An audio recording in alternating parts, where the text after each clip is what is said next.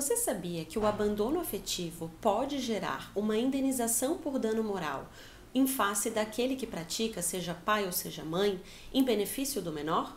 Fique atento a esse vídeo e não esqueça de se inscrever aqui no nosso canal do YouTube.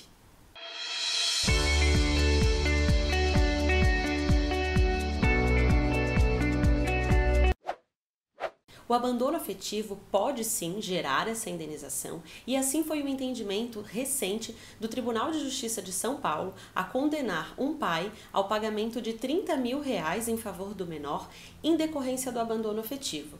No presente caso, a mãe comprovou que a criança era portadora da síndrome de Asperger, apresentou no processo laudos psicológicos, onde ficou comprovado que o abandono afetivo daquele pai e a sua negligência ocasionou diversos danos para o menor.